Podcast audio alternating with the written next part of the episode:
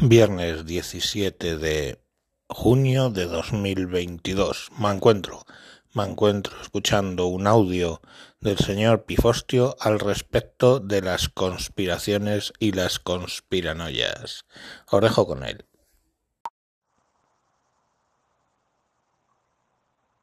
Esta es una grabación, un mensaje del señor Pifostio para el señor Mancuentro y sus oyentes.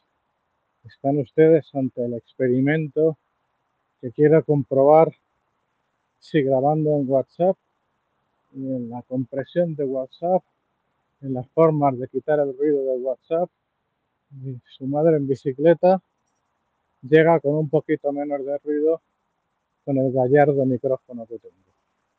En fin, historias de la vida del pobre. Y bueno, de todas maneras es que quería hablarles de la ausencia de control. Estaba hablando con un amigo esta tarde porque hay una chica con la que tiene un no asunto y que él se frena, con razón o sin ella, porque la chica es una conspiranoica premium.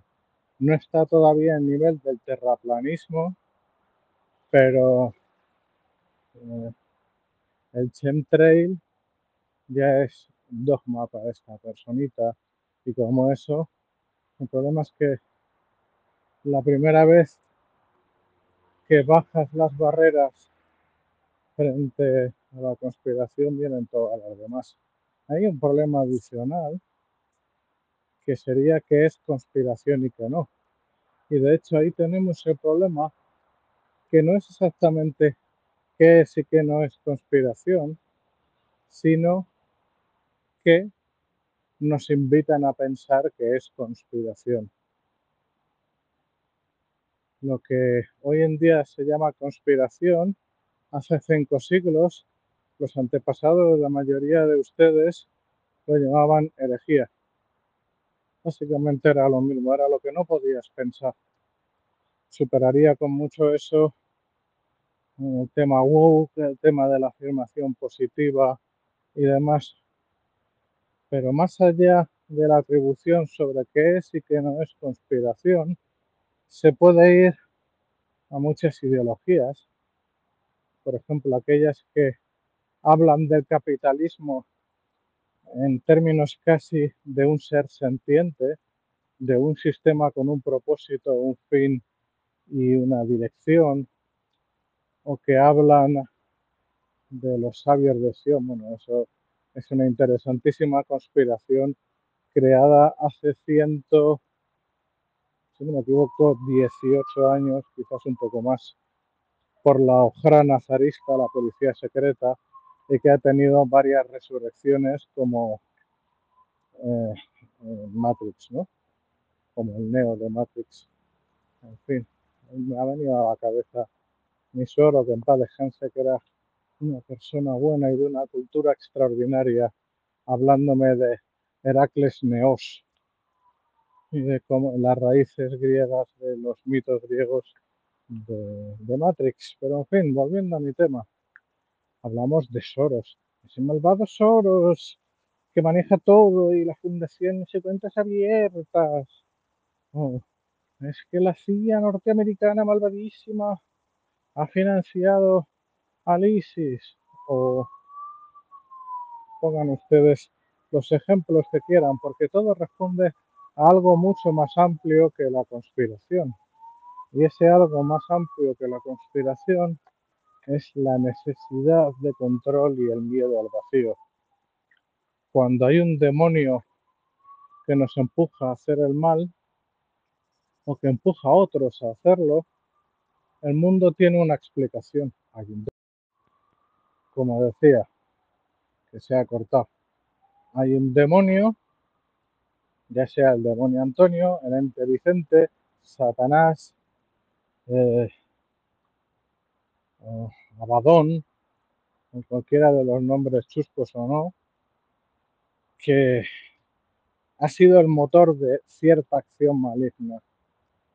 Hay un grupo de personas ultra ricas y ultra corruptas que hacen X y Z cosas porque quieren que desaparezca una parte de la especie humana. O, bueno, no quiero volver a caer en los estrambotes de la conspiración. El problema es que sea cual sea quien controla un mecanismo, sea la fuente de una conspiración, la fuente de una ideología, la explicación A, B, C, la hipótesis sobre el cambio climático, lo que ustedes quieran. Todas tienen algo en común, que dan un orden al mundo, que dan un sentido, que dan explicaciones. Y todas tienen un único opositor, que no es el diablo, ni tampoco Dios. El opositor de todas esas ideologías, conspiraciones, constructos sociales, es el caos. Es nada más y nada menos que la ausencia de orden. Es la falta de control. Es la falta de sentido. Es la idea esencial de que no hay nadie al volante. ¡Qué malvado gobierno que hace X y Z! Ustedes, si son de izquierdas, lo dirían mucho hace unos años de Rajoy. Yo, que no soy de izquierdas, lo digo ahora mucho de Sánchez. Pero hay una tendencia básicamente inevitable a atribuir a los gobiernos mucho más de lo que en realidad pueden hacer. Y quien dice gobiernos dice empresas. Quien dice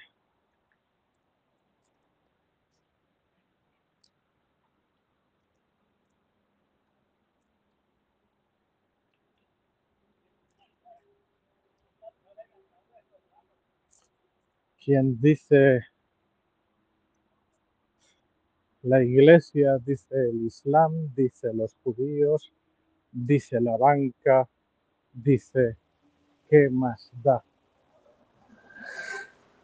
Nadie apunta que más y quien menos procura no pensar en que no hay nadie al volante, que no solo no controlamos casi nada de lo que nos rodea como individuos, sino que no controlamos casi nada de lo que nos rodea como sociedad y hasta como civilización.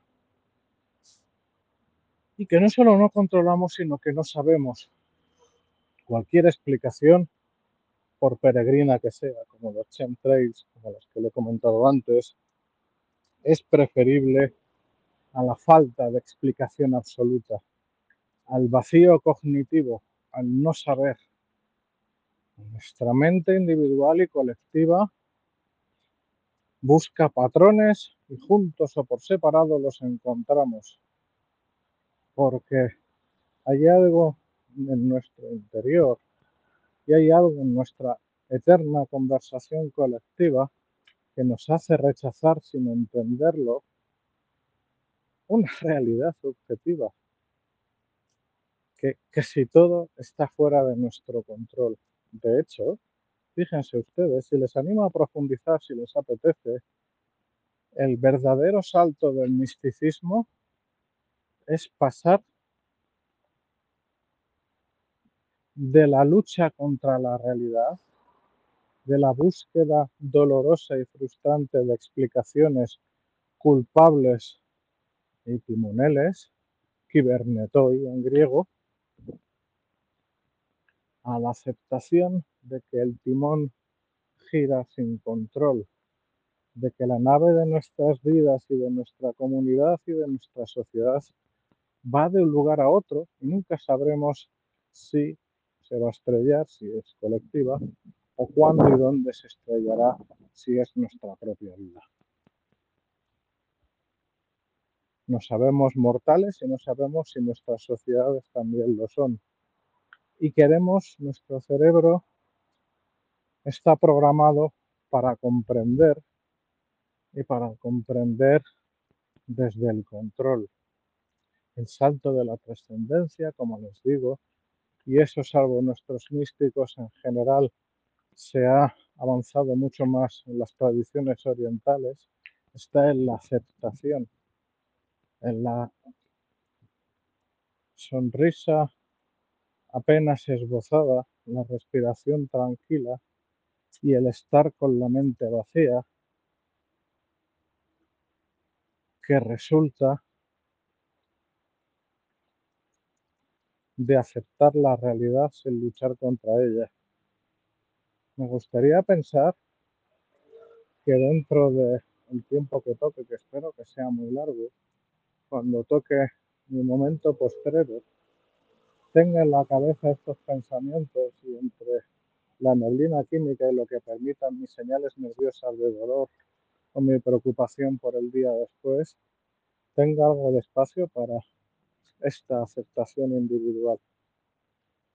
Hasta ese momento, la paz puede venir de aceptar todo lo que no sabemos, de aceptar todo lo que no está bajo nuestro control y desde ahí, solo desde ahí, construir las parcelas de conocimiento que podamos y que nos interesen, sabiendo las limitadas, provisionales, en última instancia, sin demasiada importancia. Bueno, no sé hasta qué punto se ha entendido todo lo que les he contado. Hay un viento maravilloso, un poquitito, aunque muy caliente, pero que creo que está atizando al micrófono y no sé si WhatsApp ha quitado un poco del ruido, si no lo ha hecho, y si, si un amigo de Sion Encuentro, que es un genio absoluto en temas de sonido, va a poder sacar un mensaje comprensible de lo que les acabo de decir. Me gustaría, particularmente en este caso, porque creo que tiene su cierta importancia y la verdad a mí me ha satisfecho. En fin, les mando un saludo a todos desde esta infernal noche madrileña en la que creo que seguimos a 30 jodidos grados. Un abrazo. Bueno, pues poco más se puede añadir ahí. Eh, me alegro de que el audio en WhatsApp le funcione mejor y así el amigo de un amigo tendrá que trabajar menos para arreglar los audios. Venga, un saludo y hasta el fin de semana. Adiós.